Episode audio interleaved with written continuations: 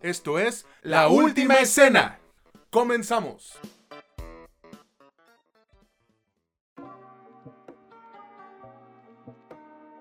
Hola, ¿qué tal amigos, amigas o como ustedes gusten identificarse? Bienvenidos una vez más a este que es su podcast favorito sobre cine y series, La Última Escena, donde ya saben no es lo que te cuentan, sino cómo te lo cuentan. Los saluda con muchísimo gusto César Granados y del otro lado del micrófono está mi amigazo Mitch Moreno. ¿Cómo estás, carnal? La parte de pues apurado que ya es costumbre, ¿no? Sí, últimamente, últimamente es muy mucho una costumbre que esté súper apurado, súper ocupado, pero yo creo que es bueno, ¿no? Estar estar haciendo cosas. Me encuentro bastante bien, bastante listo para hablar de esto que disfruto hacer semana con semana. ¿Tú cómo estás, César? Me da gusto escuchar eso, güey. Yo también me encuentro, pues, particularmente feliz. Luego les contaremos. Y un poco decaído porque, pues, perdió el rebaño sagrado, güey. ¿Cómo dejas ir el pinche partido, la final de esa forma contra los chiquitigres? Pero, pues, ¿qué se le va a hacer, no, cabrón? Pues, sí, ni modo. O sea, es, es este. Al menos yo, yo sí se los tengo que decir. Yo no soy aficionado siquiera del fútbol.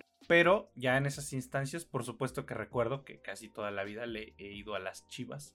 Por lo que me emociona un poco. Si se va uno con una sensación amarga, pero pues solo es fútbol, ¿no? Exactamente, güey. O sea, me interesa más lo que pasó en la NBA, que está en las finales uno de mis jugadores favoritos, pero pues bueno, eso es punto y aparte. Mejor cuéntanos de qué vamos a hablar esta semana, güey, por favor. Por supuesto que sí, esta vez sí, tres películas, una serie. Volvemos a la programación habitual.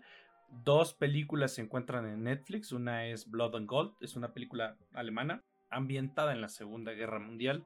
La otra es Fanfic, una película polaca, por supuesto también está en Netflix. La película que está en cines y, de la que todo el mundo está hablando, para bien o para mal, Little Mermaid o La Sirenita. Y la serie es de Max y se llama Love and Dead porque pues sí, ya es solo Max, ya HBO dejó de ser HBO.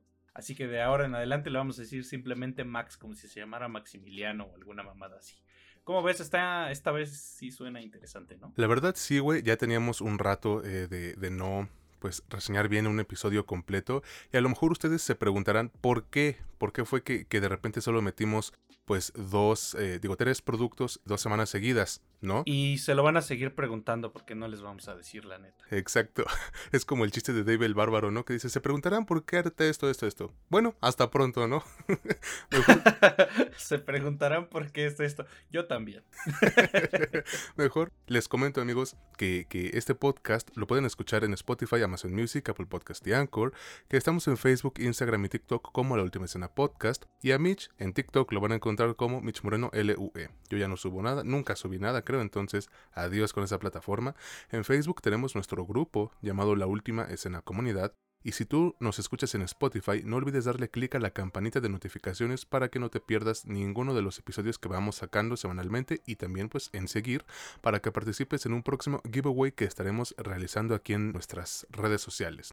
Mitch, por favor, dinos con qué producto quisieras iniciar esta semana. Yo creo que podemos empezar con Fanfic, esta película polaca de la que pues sí me dieron ganas de hablar. ¿Cómo, cómo ves? Me parece perfecto, no tengo ninguna objeción. Entonces, pues eh, alargar más nuestra introducción es innecesario. Vámonos con la película Fanfic. Este es un trabajo polaco que llegó hace unos días a la plataforma de Netflix y la neta es que me ha sorprendido, güey, por lo bien hecha que está y lo refrescante de su propuesta. Eh, bueno, esta película es dirigida por Marta Karbowska y protagonizada por Alin Susik, eh, Jan ¿Cómo se podría...? Mira, no voy a decirlo, güey. No quiero eh, desgraciarles el nombre con mi pronunciación. Una disculpa. Así que, Mitch, por favor, cuéntanos de qué trata la película Fanfic y qué te ha parecido a ti este estreno de Netflix. Por supuesto que sí. Pues mira, acá al inicio de nuestra película estamos con nuestra protagonista que en ese momento específico de la película se llama Toshia, ¿no? Es una adolescente, va en la secundaria y tiene ciertos problemas de ira, se siente como... no se siente muy bien dentro de sí misma. Tú pensarías que tal vez es una cuestión como de adolescencia, sin embargo muy pronto en la historia nos damos cuenta que tiene también una identidad em, bueno, no una identidad, un problema de identidad con su propio género. Así que un poco avanzando dentro de, empieza su transición hacia lo que ella cree que es, lo que ella se siente que es, que es lo más importante, y se decide simplemente identificar como un hombre, se llama Toshek a partir de ahí, y al mismo tiempo nos cuenta cómo lleva una relación con alguien que acaba de conocer de ahí del propio instituto y cómo ambos van a ir desarrollando tanto su relación de amistad o relación romántica, como la relación que tienen con todas las cosas que están sucediendo en su mente, en su cuerpo y emocionalmente. Básicamente de esto se trata. Obviamente también tienes que meter las problemáticas de los que están alrededor, porque como bien sabemos, no solo aquí, aunque aquí voy a hacer un pequeño paréntesis, allá también a veces solemos pensar que Europa está como que blindado de, de pendejadas conservadoras, pero Polonia es un espacio que básicamente es como si vivieras en Guanajuato, es el Guanajuato de Europa. Es el lugar donde si no eres católico eres muy, muy, pero muy mal visto. Mucho más mal visto que decir que no eres católico aquí en México. Aquí les vale madre. Allá no, allá sí eres como un paria. Y tiene sus consecuencias. Una de esas es que no es tan aceptado esto de lo que aquí mal llaman ideología de género, por lo que la temática se antoja bastante interesante y provocadora para ese mercado. Para el de nosotros también, porque pues da la casualidad que también acá tenemos a nuestro particular grupo de pendejos que todo les parece malo y creo que hacen falta este tipo de productos para empezar a entender desde dentro cómo son algunas problemáticas que viven este tipo de, de individuos que solo son pues adolescentes, jóvenes, personas que tienen algunos problemas y que simplemente se sienten mejor cuando sacan su verdadero yo, el yo que siempre fueron. ¿Qué me ha parecido la película? Me gustó mucho. Desde que la empecé a ver, yo dije, bueno, voy a ver algo como medio adolescente. Mm, yo, yo lo busqué, o sea, me, vi la eh, publicidad esta de Netflix y dije, bueno, vamos a darle una oportunidad. Qué bueno que le di la oportunidad, me gustó un buen, mm, se me hizo muy rápida además. Y la temática, como yo lo, bien lo hablaba contigo, aunque tiene, por supuesto, estas cuestiones LGBT, no creo que se trate más de ellos, es decir, que se dirija hacia ellos. Puede que sí, a los adolescentes, pero a los que no son adolescentes, está muy bien estructurada para que la gente de fuera pueda entender muchas de las cosas que a veces les cuesta trabajo entender o nos cuesta trabajo entender, por lo que yo creo que su objetivo era ese y se cumple a la perfección. Fuera de eso, tiene algunos aspectos técnicos a resaltar, pero no creo que vaya por ahí. Ahorita si quieres hablamos un poquito más de eso, pero primero te pregunto, ¿qué te pareció? Me gustó, güey, la verdad, me gustó bastante. Creo que es una propuesta interesantona, profunda y al mismo tiempo divertida, güey. Pero no en el sentido de que te vas a estar cagando de risa, pues no es una comedia como tal. Sin embargo, sí cuenta con, sus momentos que se sienten demasiado amenos y en los cuales pues resulta inevitable sonreír mientras los ves. Esta película eh, creo que con obvias razones entra en el género del coming of age y creo que a riesgo de sonar medio lambiscón, no es la intención, me disculpo si así suena, sí me parece que le aporta una perspectiva distinta, güey, sobre todo porque ocurre dentro de un país del cual eh, sabemos muy poco realmente, al menos yo, no sé si Mitch tenga más conocimiento sobre lo que ocurre allá en, en Polonia, y es interesante ver cómo reaccionan a conflictos como el que se nos presenta en fanfic, ¿no? La película tiene muy buenas actuaciones, güey, cosa que a veces le puede fallar al género Coming of Age, pero aquí no fue el caso. Creo que todo el elenco se desenvuelve con una naturalidad sorprendente, se maneja una química muy cálida que contrasta con el clima tan frío y gris de la zona, por ejemplo, como si pues todos se conocieran desde morros, ¿no? Obvio hay quienes se resaltan más como lo es la o, o, el protagonista y quien para mí se roba la película, güey. Creo que ah, no puedo decir su nombre porque de verdad siento que la voy a cagar, pero eh, la protagonista, el protagonista como sea, hace un gran trabajo y a mí me costó pues prácticamente nada empatizar con, con, esta persona a la brevedad, güey. El ritmo también es bastante amigable con la audiencia, a pesar de que no es el más ágil, eso sí. Creo que todo se va desenvolviendo de forma natural, a su propia velocidad, y esto provoca que la historia se nos pase de forma agradable durante la hora con 35 minutos que dura. Nada, es una película bastante cortita. Tampoco dura 15 minutos, pero pues eh, una hora y media ya es poquito en, en los estándares actuales, ¿no? Tiene sus momentos aburriditos, no te lo voy a negar, pero son muy pocos, güey. Si me pongo muy exquisito diría como que ni cinco. Quizás el único detalle, y esto es muy subjetivo, es que al parecer el hilo conductor no es tan fuerte como esperaba. De repente siento que le falta algo de fuerza o de drama, pero pues aquí hablo desde la perspectiva de un vato que es heterosexual, o sea, yo, que nunca he tenido que experimentar una situación así de complicada. Entonces tampoco les sugiero que tomen mi palabra como una verdad absoluta. Fuera de esto, güey, Fanfic es una película queer bastante entretenida, conmovedora, bien actuada, con una dirección más que completa y sobre todo con unos mensajes muy sencillos pero fuertes al mismo tiempo, que podrían ser eh, ten compasión, bueno, más bien empatía hacia los demás, porque nunca sabes eh, por lo que pueden estar pasando. Sé sincero contigo mismo, acepta a las personas por lo que son, trata de ser comprensivo con los demás, sé un buen amigo. O sea, sé que esto suena como a, Plaza Sésamo, güey. Pero a veces se nos olvida ser buenas personas y no está de más que una película nos lo recuerde pues de vez en cuando. Entonces, yo sí se las recomiendo bastante. Obvio no es para todos porque hay contenido subido de tono, hay escenas... Eh, se podría catalogar como sexuales quizás, güey, no sé la verdad. Eh, ahí me corriges si estoy equivocado.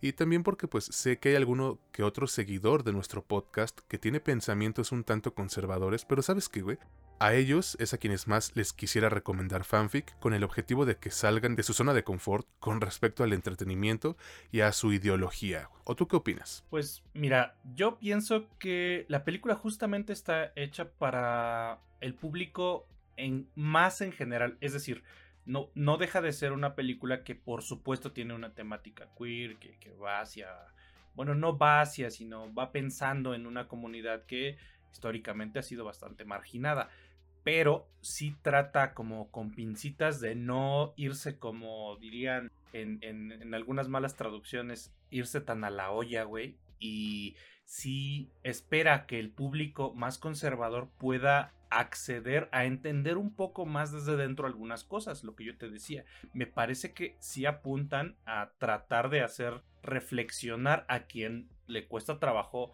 reflexionar sobre estas cosas. No me voy a extender demasiado, aunque sí tengo que decirte, es Alin, es Alin, eh, si lo tradujéramos sería Alin Zapatero, güey, porque es Alin Shepsik, es zapatero en polaco. Ella sí se roba la película, o sea, se lleva toda la película, hace prácticamente todo el trabajo. Además, no hacía falta, demasiado. Los demás están muy bien en su lugar, como ya lo dijiste. Ya están un poquito más experimentados los, los actores y actrices, pero tampoco te puedes poner demasiado exigente cuando estás hablando de adolescentes. Digo, no todos son adolescentes, o más bien no son adolescentes propiamente, pero no son personas que tienen 10, 15, 20 años de experiencia actuando, por lo que cumplen bastante bien. Se sienten no se sienten tan artificiales, se sienten en su papel. Hay uno que otro que por ahí medio parece que mejor se debería dedicar a otra cosa, pero no, no están, no, están tan de sobra, güey. No, no se sienten como que, oye, güey, pues, mejor dedícate esas partes. No, o sea, nadie está tan mal. Yo no creo que sea la gran película para que nos pongamos exigentes en cuestiones meramente técnicas. Creo que sí tiene un target, sí tiene un público meta bastante bien definido, sí tiene un objetivo también bastante bien definido y creo que en esas dos cumple bien y para mí eso es más que suficiente para recomendarla y decirle que decirles a ustedes que pues si la quieren ver ustedes juzgarán, está actualmente en Netflix. Ahí está amigos, yo también eh, vuelvo a recomendarla, fanfic la encuentran en Netflix como ya dijo Mitch, así como la siguiente película de la cual vamos a hablar y se llama Blood and Gold. Y creo que sí le pusieron aquí em, sangre y oro, ¿no? O oro y sangre, algo así.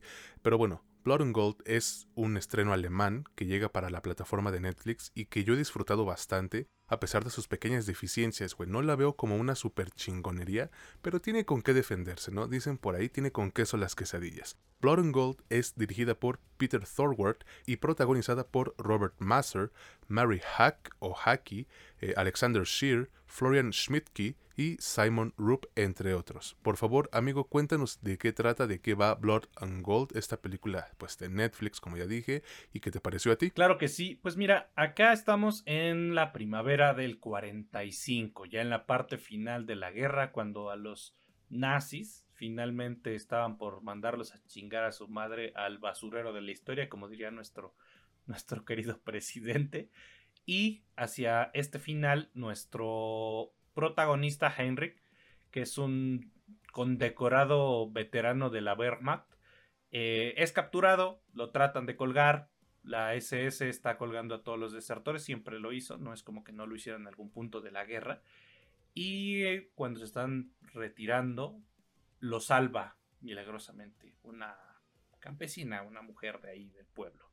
De pronto, una vez que ya salvaron a este güey que tiene la cara como de ese meme gigachat, güey. Le tomé hasta fotos porque dije, cabrón, este güey parece hasta diseñado por inteligencia artificial. Nos damos cuenta que hay otra premisa al lado, que es la que le va a dar fuerza a nuestra historia, que es que estos nazis ya saben perfectamente que se los va a cargar el payaso, así que simplemente tratan de encontrar unos supuestos lingotes de oro que están en una casa de unos judíos que compraron su libertad y van a ir a buscarlos. Todos estos de la SS están obviamente esperando repartirse ese oro y nuestra historia va a versar de estos dos protagonistas, digámoslo así, los buenos, Desertor y su nueva amiga, tratando entre de huir y de enfrentarse a estos nazis y los nazis tratando de encontrar el pinche oro en un pueblo en el que parece que nadie sabe dónde está ese oro. Así que nuestra historia simplemente se va a tratar de balazos y más balazos y pues intrigas, vueltas de tuerca, nada más. Pero pese a lo sencillo que puede sonar la historia, a mí personalmente me gustó un chingo. Yo pensé que iba a haber una película más de guerra, una película occidental más de guerra, aunque, por supuesto, me llama muchísimo la atención cuando una película de guerra ambientada en la Segunda Guerra Mundial es alemana. ¿Por qué? Porque no sucede mucho. Hace poco que se empezaron a animar un poco más a soltar su lado de la historia, porque nadie quería saber su lado de la historia, cuando ellos se, bueno, es injusto para el pueblo actual alemán, pero dicha esta reserva, cuando ellos querían sus versiones de las guerras, ya sabemos lo que sucedió, por lo que no es, no es muy sencillo, así que cuando se animan o cuando se animaron a mostrar su lado de la historia, tenemos ciertas cosas que tienen particularidades bastante positivas y bastante entretenidas, güey. Yo quiero más productos de este tipo y menos cine occidental tipo Hollywood de guerra, güey. Esto me gusta más, güey. Esto es un poco más innovador, bueno, no innovador, propositivo, güey pese a que la premisa no es la cosa más pinche innovadora o imaginativa o creativa que tiene el cine en su historia, de verdad que se siente diferente, güey. No se siente como cualquier madre, o sea, no se siente como cualquier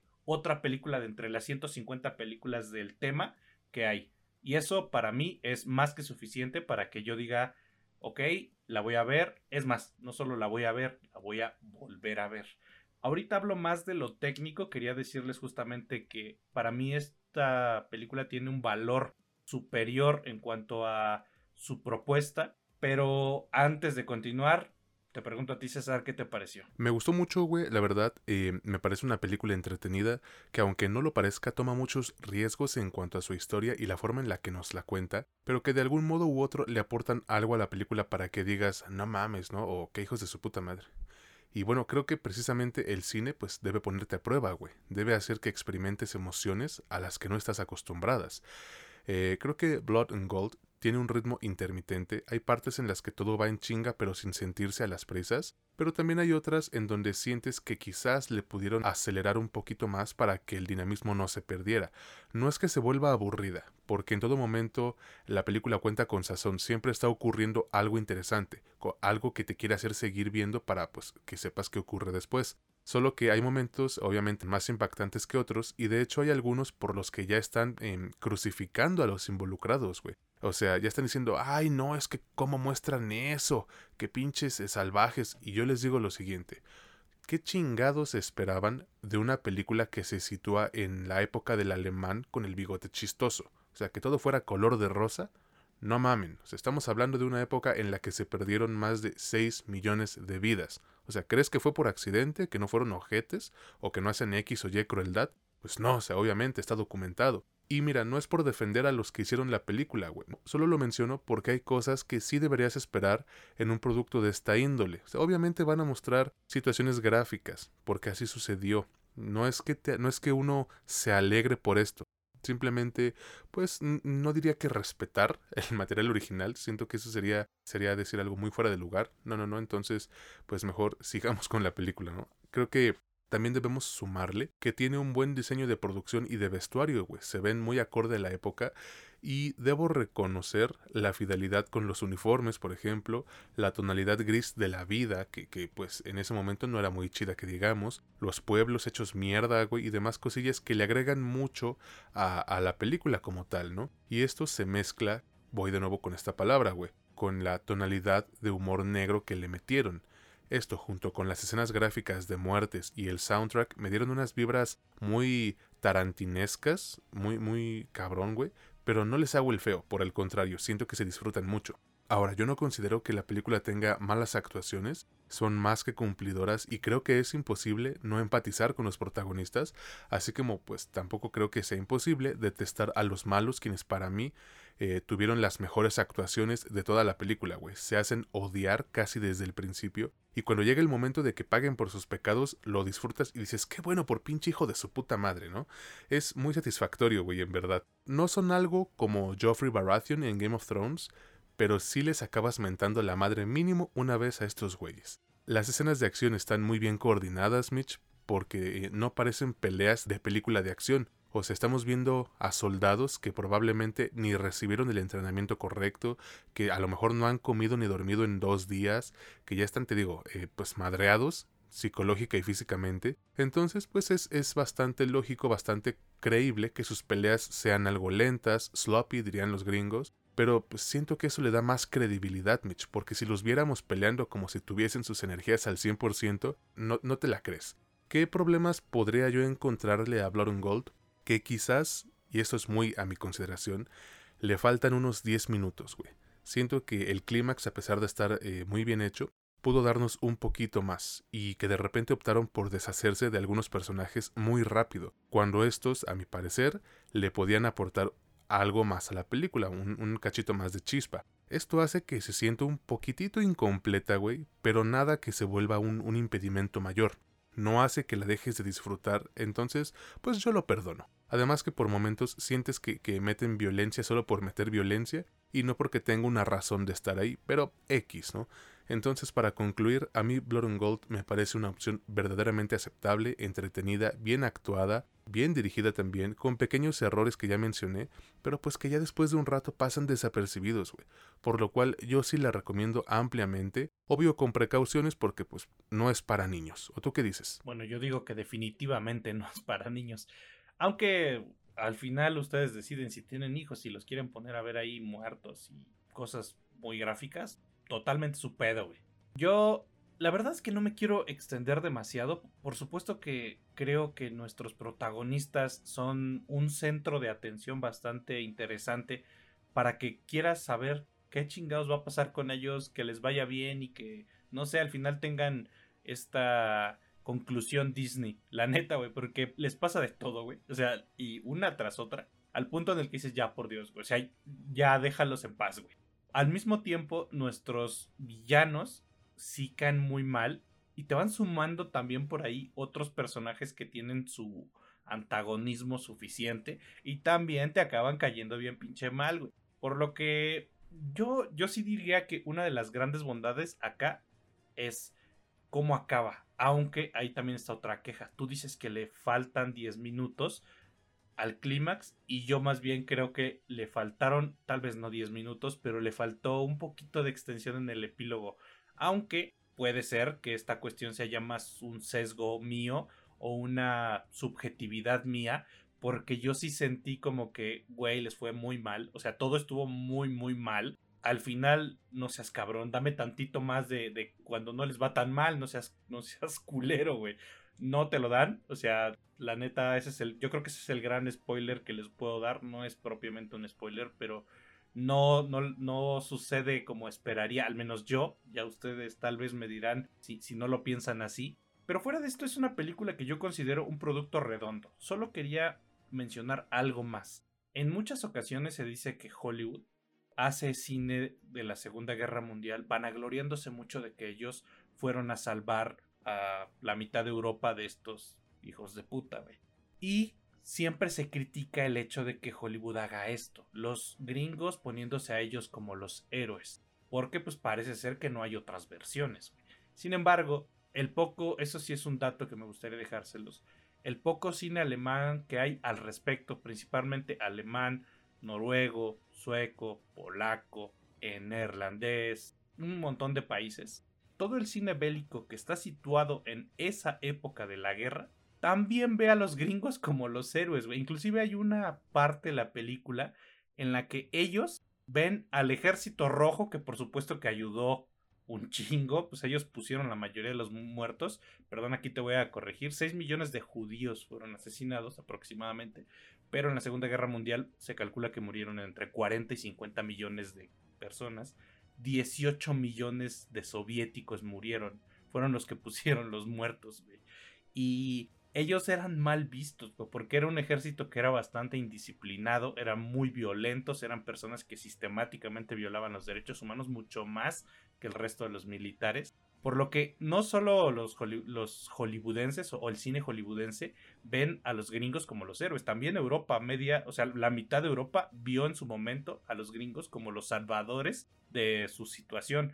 Solo es un pequeño dato para que nos quitemos un poco ese sesgo antigringo, que tampoco es como que yo los ame, pero al menos en esa ocasión, la neta sí le sacaron la chamba a esa parte del mundo. Yo cierro diciéndoles que esta es una película, repito, bastante redonda, agradable, breve, no se siente nada pesada. Yo creo que para un fin de semana está perfecta. Actualmente está en Netflix y seguramente va a estar ahí un buen rato. Y dime si o no se notan las pinches vibras de que Tarantino lo inspiró a quien haya hecho esta película, güey. La neta. Sí, sí, o sea, se ve por muchos lados que trataron de meterle la tensión narrativa de Tarantino, pero eso también es difícil. Muy complicado, pero pues bueno, creo que es una opción agradable, como ya dijiste, para este sabadito que no hay mucho que hacer, no hay casi deporte. Bueno, a mí me gusta mucho el deporte, entonces como, como está medio seco el fin de semana, también chance me la doy de nuevo. Pero vámonos ahora con la serie de este episodio. Es una que ya teníamos muchas ganas de reseñar y que de hecho iba a ser la semana pasada, pero no nos dimos cuenta de que le faltaba un episodio. Me refiero a Love and Death, Amor y Muerte. Esta es una miniserie de 7 episodios que llegó a la plataforma de HBO Max, digo, Max, ¿no? Para los cuates, Maxito. Y que si bien falla en algunos aspectos, güey, acierta en otros y bastante bien, lo cual genera un producto irregular, pero bueno, vamos a esto, ¿no? Mitch, por favor, cuéntanos de qué trata Love and Death, Amor y Muerte, y qué te parece esta miniserie de Maxito. Cuéntanos. Claro que sí, pues mira, en esta serie de Max, como se llaman como 700 millones de perros en la historia de la humanidad, güey. Es una miniserie, es, es una miniserie de, pues, de drama criminal. Dura siete episodios, ¿no, güey? Porque sí, ya lo dijiste, la, cagamos con la duración. Está basada en la historia real de un brutal asesinato que sucedió en Texas en 1980, el brutal asesinato, con un hacha de Betty Gore. Y la asesinó. Esto es, una historia, esto no es spoiler, güey. Sucedió hace pinches 43 años, así que no mamen, ¿no? La mata su vecina Candy Montgomery. Cuando empieza la serie, estamos enfrente de nuestra protagonista, que es Candy Montgomery. Es una ama de casa que eh, se siente aburrida con su vida monótona con dos hijos y ser simplemente una ama de casa. En la búsqueda de un poco de emoción, busca una aventura con su vecino, que es Alan y es el esposo de Betty Gore. Después de un rato de esa aventura, no los descubren ni mucho menos, pero llegado a cierto punto de la historia, esta mujer pues confronta, bueno, Betty Gore confronta a Candy y sucede lo que ya está ahí en la historia o la razón de nuestra miniserie. Y después de esto... Le, le regala un boleto VIP para un concierto de Valentín Elizalde. Qué considerada, no mames. le rega tenía una rifa para rifar 41 una rifa para rifar tenía todos los boletos. Sí sí sí valga la redundancia. Está, andaba rifando 41 hachazos y Betty Gore tenía todos los boletos. Qué mierda. No deberíamos burlarnos de esto güey. No no pero ya pero ya lo hicimos güey. Eh, la cosa es que y, güey, qué pinche hipócrita. Yo soy de las personas que dicen, güey, yo no escucho True Crime porque no me gusta, güey. Pero bueno, Fúnenme si quieren, ni pedo. Eh, la cosa es que después de... Tengo que contarles esta parte porque e, esa es la primera mitad. La segunda mitad se vuelve el cómo la arrestan y cómo se da el juicio hasta la sentencia. La primera mitad es una serie y la otra mitad es de otro género y se vuelve una miniserie de juicio. Lo que la a mí lo hizo un poco inconexa, güey. La primera parte se me hizo súper de hueva, güey. O sea, en serio que yo dije, ¿por qué siete perros episodios de algo que me pudiste haber contado en dos horas, cabrón?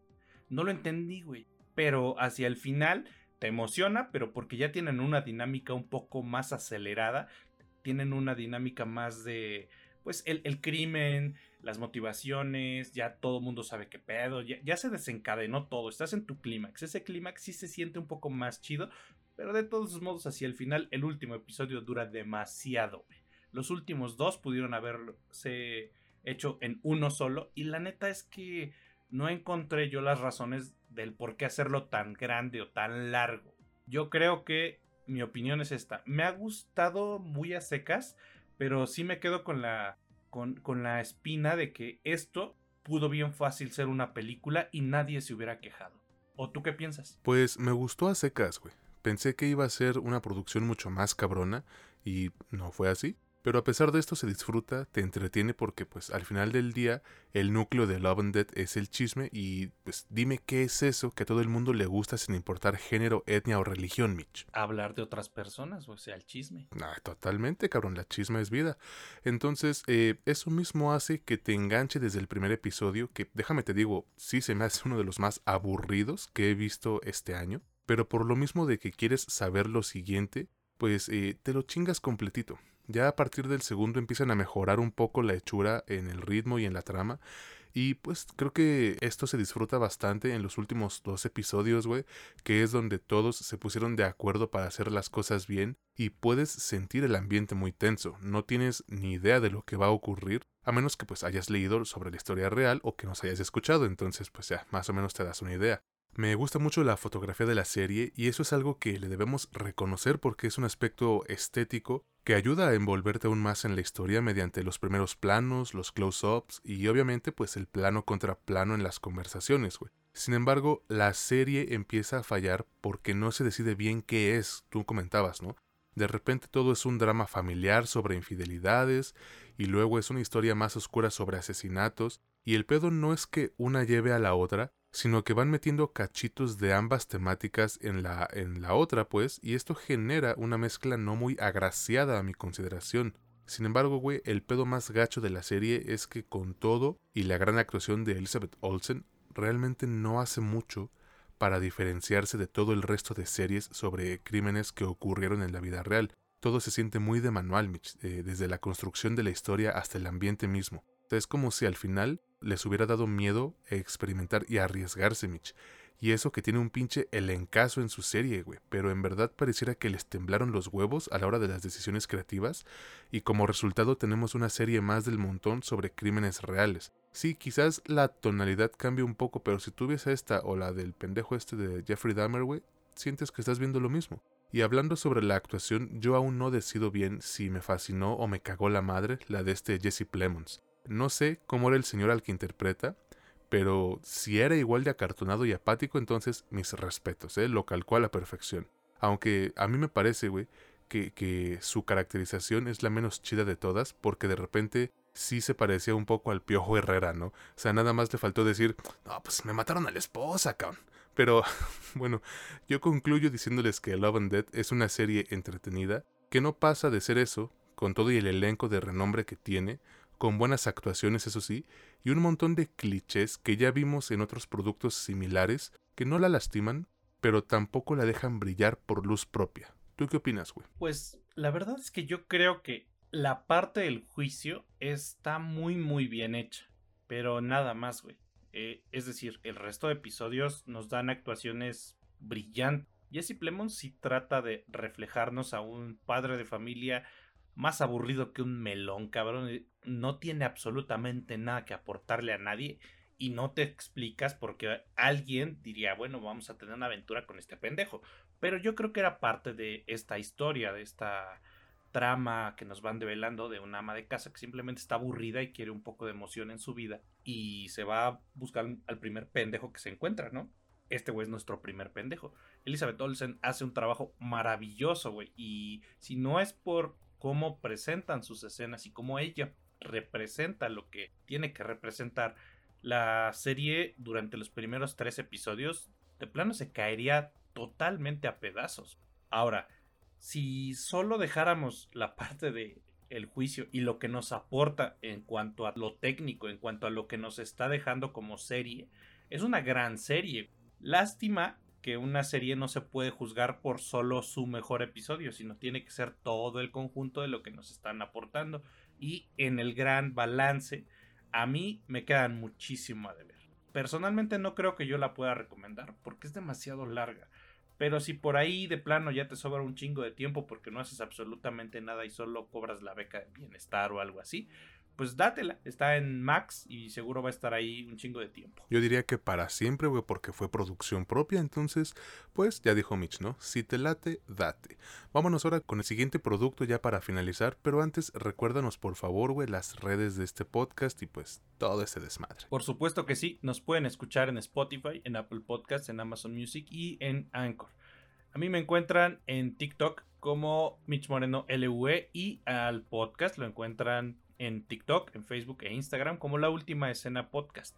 Si no nos siguen en Spotify, no olviden seguirnos. Y si ya nos siguen, no olviden activar la campanita de notificaciones para que no se pierdan ninguno de los episodios que subimos semana con semana. Y para que se pongan al tiro con el giveaway que estamos organizando una vez que lleguemos a los 6.000 seguidores en Facebook. Y ahora sí vámonos con este producto. Ya teníamos un chingo de ganas de hablar de esto. De verdad no tienes una idea de cuánto y me refiero a la película The Little Mermaid, La Sirenita. Este es uno de los estrenos más polémicos que habrá en todo el año y no sé en cuánto tiempo, güey. Esperado por un chingo de gente que la quería ver y otros que nada más buscaban tirarle cagada. Y mira, creo que la película resultó mejor de lo que se predecía, de lo que se predijo. No es una joya, de verdad que no, pero al menos no fue la chingadera que ya nos estábamos imaginando. Bueno, vamos a ver por qué. Este nuevo live action de Disney es dirigido por Rob Marshall y protagonizado por Halle Bailey, Jonah Howard King, Javier Bardem, Melissa McCarthy, David Dix, Aquafina, mi valedora Aquafina, Jacob Tremblay y Art Malik. Mitch, por favor, cuéntanos de qué trata La Sirenita, qué te ha parecido a ti esta película y pues ya sabes, tu opinión, porfa. Claro que sí, pues tienes toda la razón, o sea, queríamos, bueno, yo también me sumo, quiero quiero hablar de esto, quería hablar de esto. Como mucha gente quería odiar la película, güey. Como yo lo comenté en varios lados, hay gente que solo estaba buscando confirmar que el odio que ya le tenían a la película estaba justificado. Y ahorita que cuente de qué se trata, continúo con esta idea.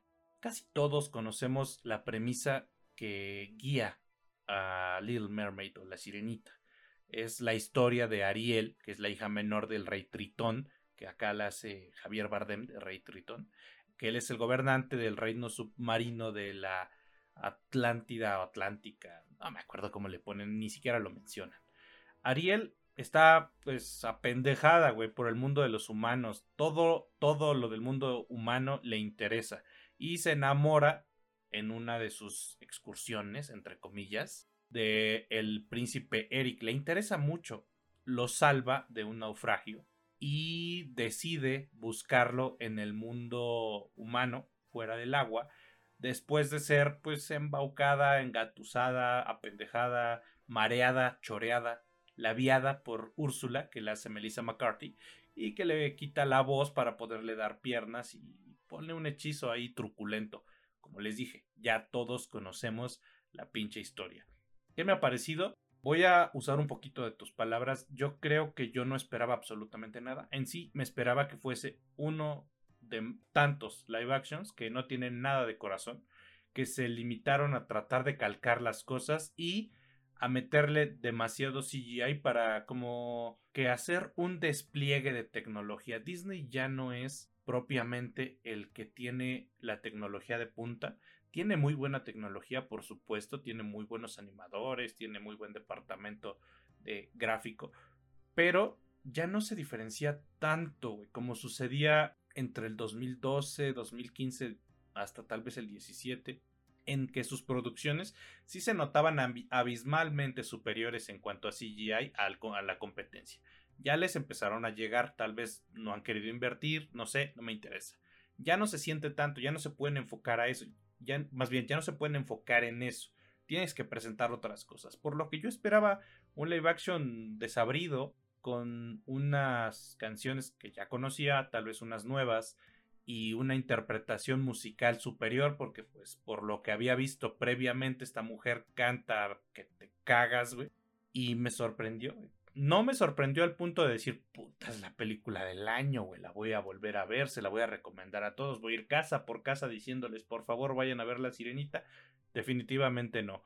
Pero me pareció muchísimo mejor de lo que muchos piensan, muchísimo mejor de lo que todos esperábamos y una digna re-representación de este cuento de Hans Christian Andersen, que tuvo su animación en 1989 y que obviamente muchos criticaron. Ahorita voy a seguir con unos detalles técnicos que voy a mencionar principalmente en la música. Pero primero te pregunto a ti, César, ¿qué te pareció? Bueno, pues a mí primero me gustaría aclarar que, obviamente, no soy el público target para esta película, entonces hay cosillas que de plano a mí mm, no me terminan de cuajar. Dicho esto, güey, no me parece una mala película. Creo que justo como tú dices, y resultó ser mejor de lo que se esperaba o de lo que mucha gente estaba deseando, güey. ¿Por, ¿Por, qué deseaban que le fuera mal, no? O sea, quién sabe, pero pues eso no es muy sano de su parte, ¿no? La película dura 52 minutos más que la otra versión, la animada, pues, y de algún modo puedo entenderlo porque pues hay que justificar el presupuesto. Lo que sucede, güey, es que casi todo lo nuevo a mí me parece un poco aburrido, un poquito monótono.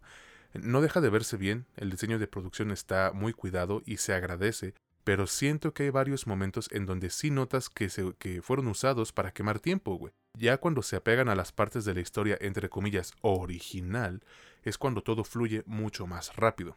Mira, por lo que yo vi en el primer trailer y fue el único que, que, que me chingué, yo esperaba un CGI culero, güey. De verdad, un CGI de la rechingada de esos que ni fiado aceptaría para una película que se notara muy falso, pero creo que aquí me dieron una calidad de menos aceptable en este aspecto. Lo que sí sucede, güey, es que te das cuenta inmediatamente de que son efectos por computadora porque, pues, obviamente, no iba a ser posible grabar el 75% de la película en el Marmich. Entonces, eh, estos, estas limitantes tarde o temprano merman el aspecto fantasioso de la película y precisamente se junta con el aspecto realista entre comillas porque es una pinche sirena entre comillas muy grandes para afectar el aspecto de algunos personajes como el pescado ese puñetas y el cangrejo cagapalos que ya no recuerdo cómo se llaman, no sé, güey. Pero el chiste es que si algo caracterizaba a estos dos en la versión animada de Disney era el misticismo y la magia que aporta la animación y el dibujo. A mí me parece que eso se pierde en esta nueva versión y resulta un poquito incómodo verlos hablar con un aspecto realista. Bueno, no incómodo, pero como te dije, no acaba de cuajar para mí. Además de que el pinche pescado ese no aporta ni madres a la película, lo hubieran eh, asado, güey, se lo hubieran dado de comer a Ariel, imagínate. Y mira, eh, Aquafina a mí me cae a toda madre, en serio. Estoy seguro de que ella y yo seríamos unos amigos bien chingones de esos que se llevan pesadísimo pero se aguantan. Neta, güey, si yo le mandara a los bomberos a las 4 de la mañana como hago con otros valedores, se aguantaría, estoy seguro. Pero debo decir que al chile necesita meterle un poquito más de práctica al voice acting porque de verdad que en todos los trabajos y canciones suena exactamente igual. No estoy atacando su voz, no. Es algo que no puedes cambiar, Simplemente digo que hay que practicar más. Saludos a mi valedora Aquafina, la quiero. Las actuaciones no son malas, güey, cumplen. Tampoco es algo que me haga decir, uff, puta madre, nominen a todo el elenco para las pinches premiaciones que existen y por haber, ¿no? No, no, no. Creo que son lo suficientemente cumplidoras, sobre todo eh, Halle Bailey que de seguro ya debe estar un poquito harta de toda la mierda que le tiran en redes, güey. Si es que la ve y si no, pues bien por ella, honestamente. Creo que estuvo a la altura del papel, aunque de repente se nota un poquito la poca experiencia, güey, pero nada fuera del otro mundo. Eso sí, esta morra tiene una voz angelical, en serio. En este aspecto no pueden decir que miento, les guste o no, su talento es impresionante y no hay una sola canción que se sienta de más, no hay una sola canción en la que se esfuerce mucho, en la que desafine, no, güey. chingoncísima en ese aspecto. Mira, honestamente, güey, no hay mucho más que yo pueda agregar. Eh, me parece una película aceptable, la disfruté, sí, me reí, honestamente, y no tengo por, como por qué apenarme porque vemos un chingo de cine nosotros. Creo que el elenco supo hacer muy bien su trabajo, incluso Melissa McCarthy, güey, lo hizo bien y hizo que ella a mí neta eh, no la trago. Con un diseño de vestuario acertado, güey, efectos especiales, efectos especiales mejores de lo que esperábamos. Creo que casi todo es mejor de lo que esperábamos y una participación protagónica que sí destaca en esta parte melódica y muy cabrón, güey, lo cual hace que olvides poco a poco las demás deficiencias que puedan salirle a la película. ¿Yo la recomiendo? Sí.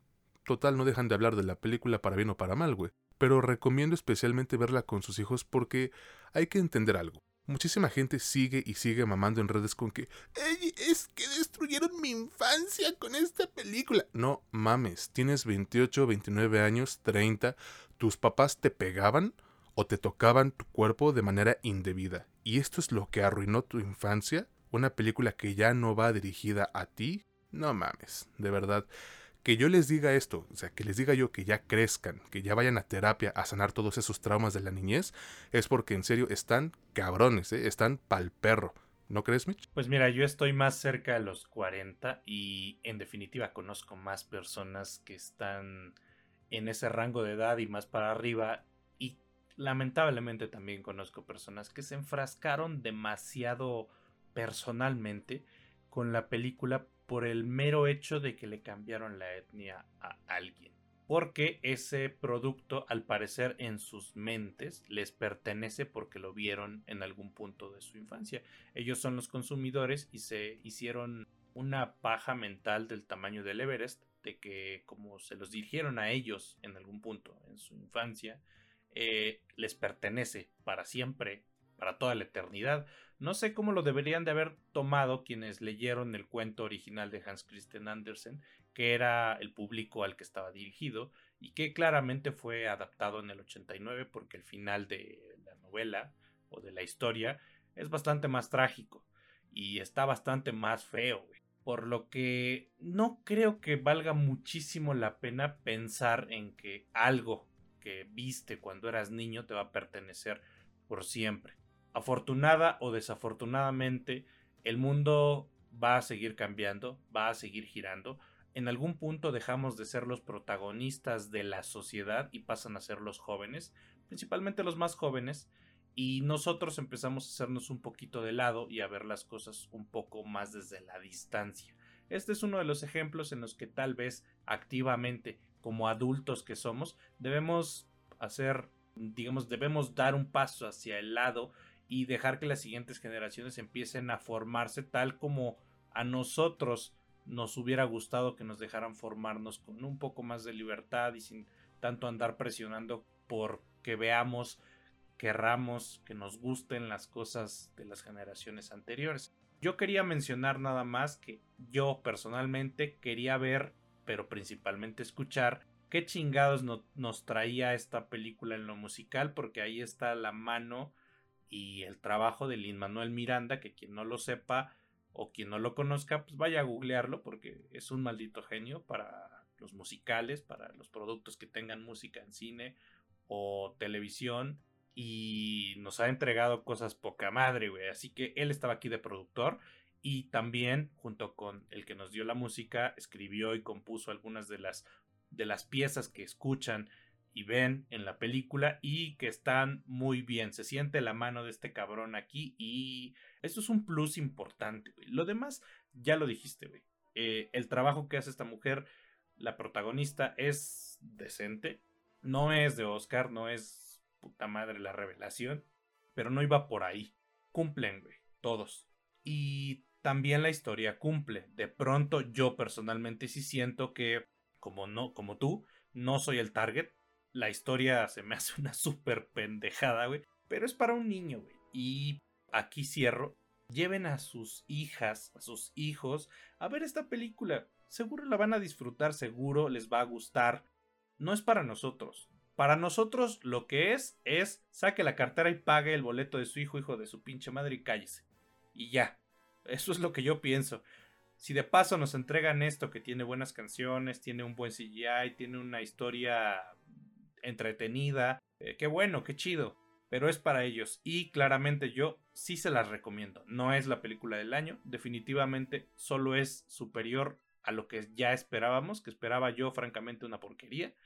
Y eso es bastante decir de un live action. Se suma al montón de live actions que la mayoría son bastante malos de Disney. Actualmente está en cines y seguramente va a durar por ahí algunas semanas.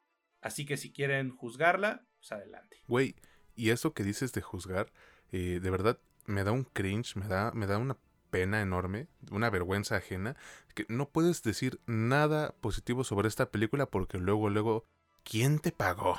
Y sus pinches me divierte de niño pendejo. Es triste, güey, que gente ya grande, mayor que yo, se comporte de esa forma. Y miren, lo digo con todo el afán de ofender. Hay que aprender a dejar ir las cosas, de verdad. O sea, hay que comprender que ya no es para nosotros.